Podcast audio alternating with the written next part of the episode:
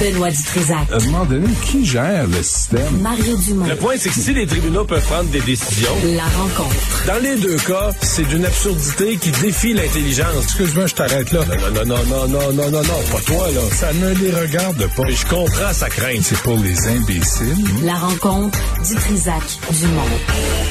Mario Benoît, bonjour à vous deux. Hello. Bonjour. C'est euh, la fin, bientôt, de cette campagne électorale. C'est le dernier jour ouvrable de la campagne électorale. exact.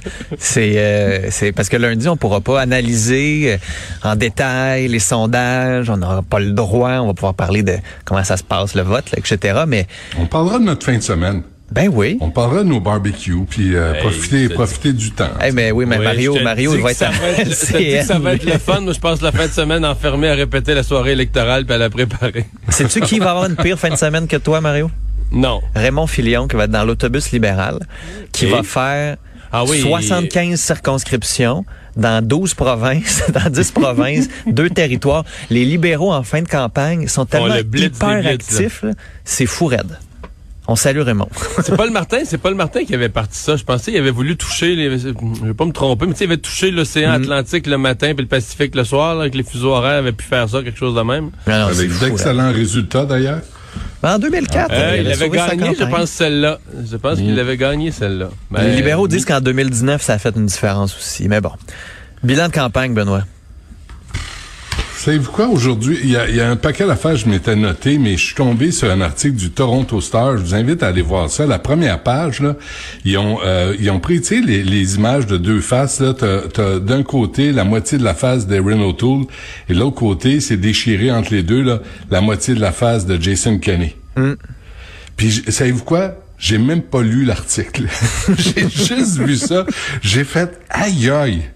Aïe aïe, ça c'est Je quelle sais pas pourquoi le Toronto Star a fait ça. Je sais pas, hein. Mais, mais C'est vraiment. leur éditorial cette année, plutôt de faire un éditorial Vote Liberal as usual, ils ont décidé de faire ça à la place. mais, mais je trouve que ça fait, visuellement, là, ça, tu peux pas être insensible à ça, là. Tu peux pas, si moindrement tu sais ce qui se passe en Alberta, moindrement si tu sais à quel point Erin O'Toole a jonglé puis a dansé, sur des sujets qui auraient pu être simples à régler. Là, écoute, moi, je la trouve vraiment forte. Puis il y a, aussi un article à propos du, euh, euh, tu parlais dans l'extrait tantôt Mario sur euh, Maxime Bernier. Puis là on dit dans le Toronto Star au moins 20% des candidats en Ontario du du parti de Maxime Bernier, le parti populaire ont organisé euh, des manifestations ou ont participé à des manifestations, là, que ce soit devant les écoles, devant les hôpitaux. Puis on dit que c'est à peu près la même affaire. Donc 25 sur 116 en Ontario, puis il y en a à peu près autant euh, en Alberta, puis en Colombie-Britannique, puis au Québec. C'est-à-dire que là, on a des candidats crinqués, là, des candidats militants euh, qui, qui disent fuck Trudeau. Puis, euh, puis le journaliste qui a approché l'organisation de Bernier, puis lui a Ils répondu... disent fuck Trudeau, mais qui vont le faire élire. ben, C'est ça. c'est ça. Get lost fucking idiot, là, ça c'est la réponse euh, au journaliste du Toronto Star. Oh, oui, l'équipe Mais- de Maxime mais Bernier est pas décomplexée là, dans sa... Ouais, ouais. Mais, mais pour revenir sur euh, le- ce message là, que les libéraux ont véhiculé toute la journée, le Toronto Star reprend essentiellement des caricatures que les libéraux, euh, mais c'est leur journal, c'est le journal interne là, euh, avec Chantal Hébert et autres, c'est le journal interne du Parti libéral. Mais euh, il y a un bout qui est vrai. C'est vrai que non, mais c'est vrai que Celle-là, attends, là, Mario, celle-là, elle peut pas passer en dessous du radar. C'est le journal interne avec Chantal Hébert. Faudrait le savoir, là. Faudrait le... OK, c'est correct. Mais, euh, mais tu penses pas que Chantal Hébert est libéral? C'est moi. Ben là, écoute, C'est correct. rough ce matin, là. Je sais pas. Ben, je Oui, pensais ça, mais je c'est pas une mauvaise foi. Là. Je pensais que c'était pensais que c'était un fait noté. Non, non, je, je suis d'accord avec toi, c'est pour ça que ça me fait rire. Ah, OK, Mais- OK. Non, mais... Non, non, euh, c'est ça. non, mais... Mais- euh, mais- c'est- mais c'est ça qu'il y a un reste- coup, il y a un coup O'Toole... Mario. euh, ouais. Ouais, Erin O'Toole, c'est un peu euh, rendu...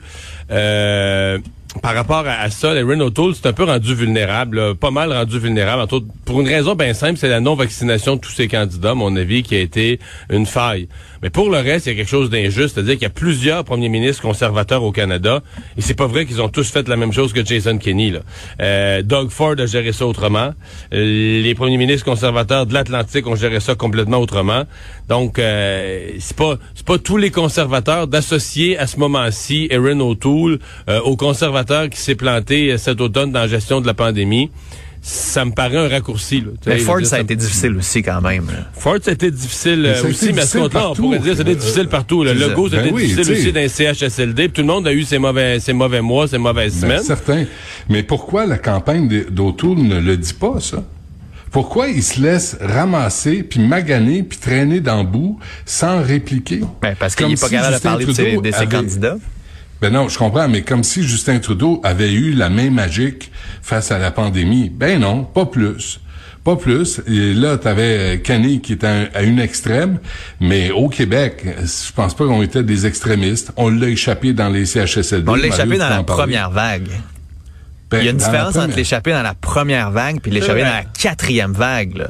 Il y a quand même une différence notoire Ouais. là-dedans. là. Non, mais là, Ouais, on- mais les- on est on est à 700 cas encore là. Tu sais, on dit qu'on l'échappe pas au Québec là que le mais le nombre de cas est, il est assez élevé là de dire que le Québec ne l'échappe pas. Tu peux pas. C'est une pandémie. C'est un c'est un virus. Tu sais, fait qu'on a beau avoir tous les outils de Non, communication. mais Jason Kenney disait que c'était même plus une pandémie. Là. Je le sais, mais mais devant devant ce virus-là, Mais- nous on a réagi d'une façon. La première, on l'a mangé sa gueule. Tu sais, chaque chaque province a eu sa vague plus tough que le- que les autres.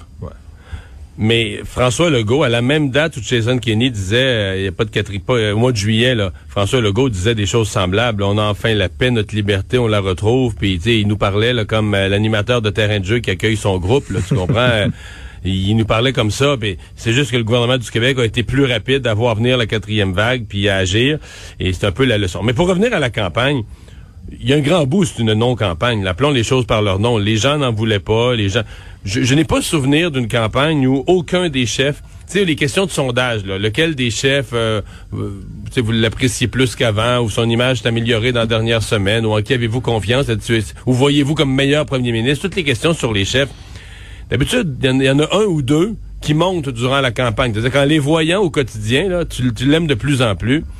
Dans ce cas-ci, il y a eu un peu de ça pour Jack Metzing au début, puis pour Erin O'Toole. Ça s'est affaissé après. Euh, c'est, cette campagne-là, c'est un Pepsi flat. Là. Tu sais, c'est, c'est les gens, les gens ont accroché à rien. Euh, ont pas aimé les chefs. Au fur et à mesure que la campagne, il n'y a aucun chef qui les a séduits, qui les a intéressés. Et là, c'est la, la- la course à laquelle on assiste. On dit, OK, toutes les ballons se dessoufflent. Là. Là, comme analyse, OK, laquelle ballon se dessouffle un petit peu moins vite, que finalement, rendu à lundi, il va rester assez d'air dedans pour que ses, ses voteurs sortent.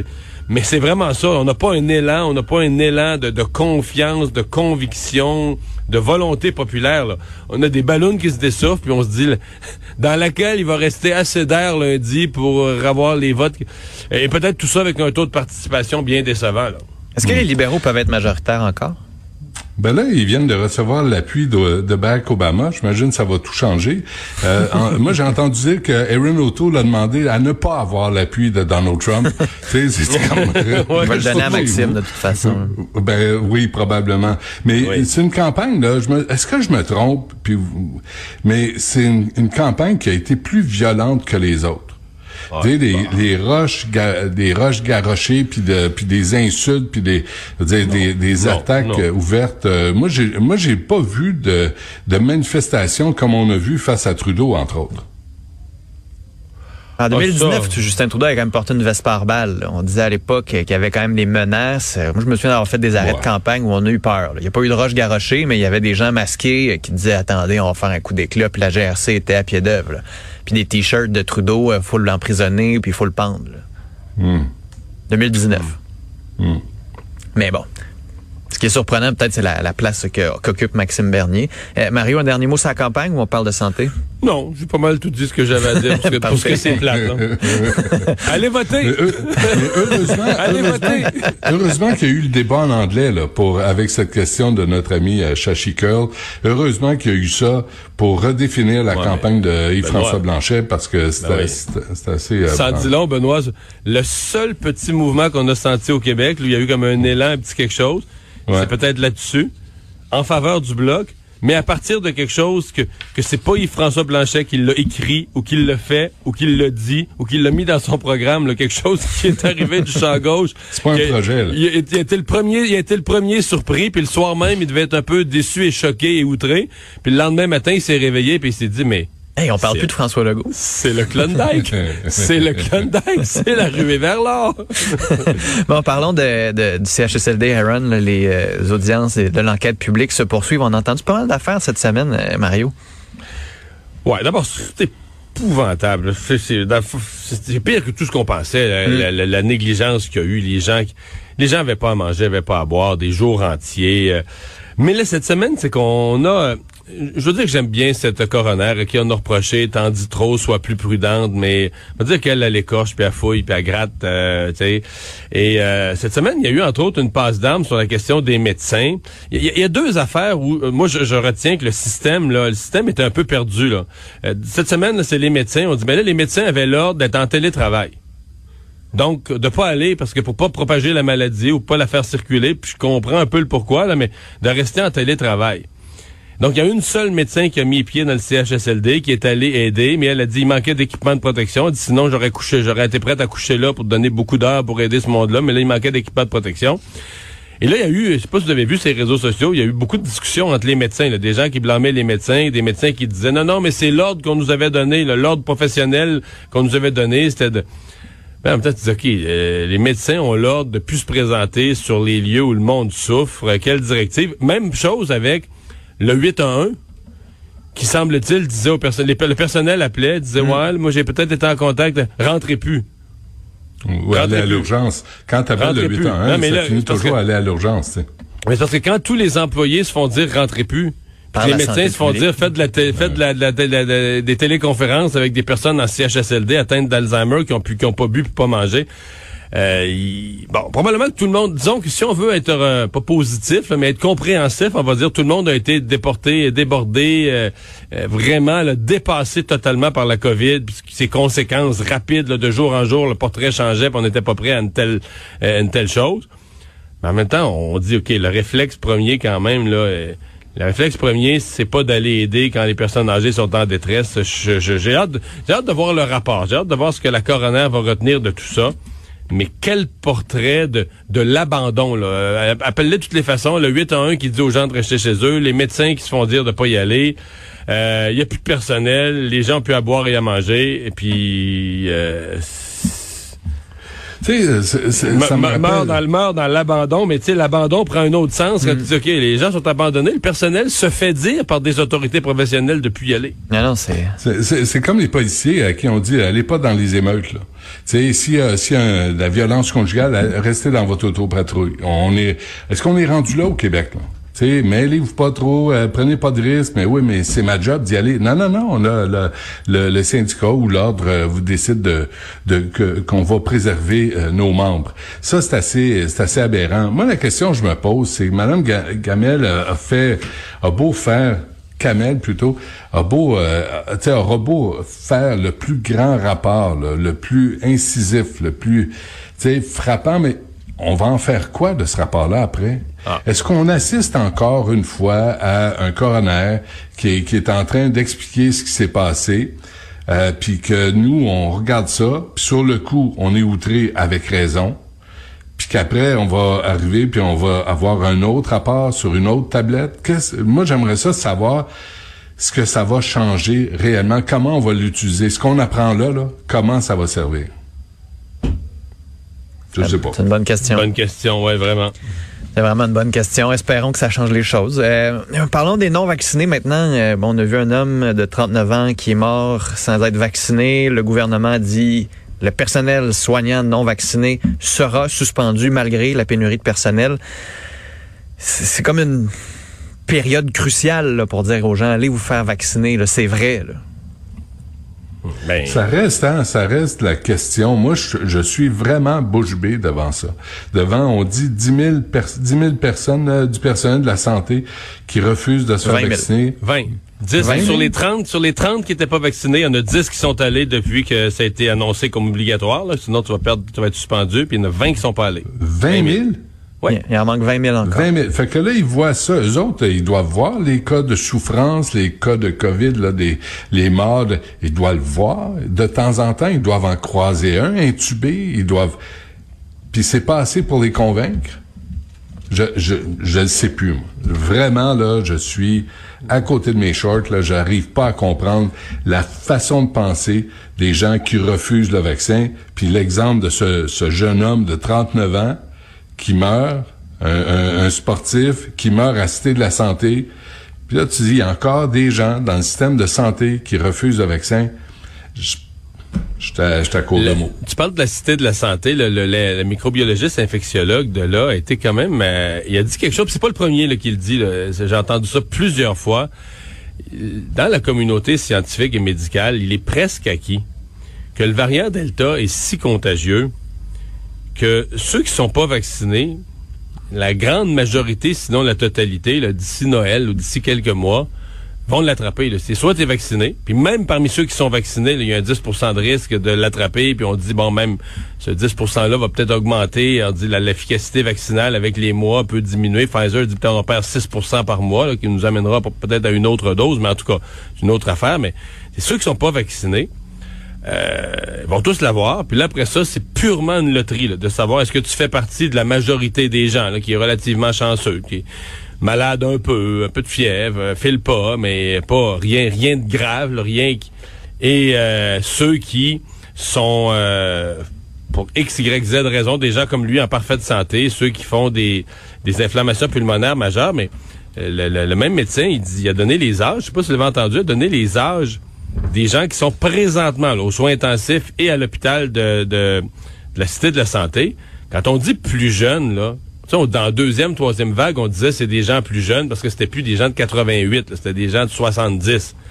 Mais là, plus jeune, il a donné les âges. Je pense que le plus vieux, c'est 54. Les plus vieux, c'est mon âge. Wow. Je veux dire, c'est, c'est, non, non, c'est 29, 32, euh, une coupe de 40, il y a un 39 aussi. Mais c'est des gens vraiment, vraiment, vraiment beaucoup plus jeunes. La moyenne d'âge, je dirais, des gens présentement hospitalisés de la liste qu'a donné le docteur, c'est peut-être 41, 42 ans, la moyenne ça les ébranle pas. C'est moi, c'est ça, j'en reviens pas. Il faut arrêter de, de, de penser que vraiment Bruce Willis courait entre les balles. C'est pas, pas vrai là. Ça, ça existe pas. À un moment donné, il y en a une qui va te pincer. Il y en a, tu vas, tu vas te ramasser une balle. Puis la COVID, c'est ça. Puis là, ceux qui se font pas vacciner, mais ils pensent qu'ils peuvent éviter euh, toute contamination, contagion, puis c'est finalement juste une petite grippe. Et, propagation aux autres, parce que tu as aussi une responsabilité, une fois que ça circule, ce merde-là, tu as ben aussi une responsabilité. Ben, c'est pour ça que le système de santé, on dit on aime mieux avoir moins de monde mais du monde vacciné que d'avoir plus de gens, mais des gens qui pourraient mettre à risque des patients immunosupprimés en chirurgie et autres. Et, moi, je trouve que cette néphrologue qui a euh, envoyé une lettre ouverte à la presse euh, plus tôt cette semaine euh, de, de, de la Montérégie-Ouest, qui euh, lançait une espèce d'appel à Christian Dubé, euh, reporter ou annuler ou faites quelque chose, mais n'appliquez pas cette mesure là de d'obligation d'être vacciné parce que moi, dans mon département de dialyse, je perds six infirmières du coup. Ben C'est la catastrophe. Et elle, là, elle a rachevé le job sans s'en rendre compte. Je suis désolé pour cette médecin-là, mais elle a eu vraiment l'effet inverse. Les gens qui ont entendu ça ont dit, mais, mais incluant François Legault lui-même, je pense qu'il ne parlant pour une presse, mais quoi? dans un département de dialyse, là où on a des patients à qui on donne la troisième dose, parce qu'ils sont justement ces gens immunosupprimés, très fragiles, très à risque, euh, pour qui le vaccin est moins efficace à cause du système immunitaire plus faible, etc.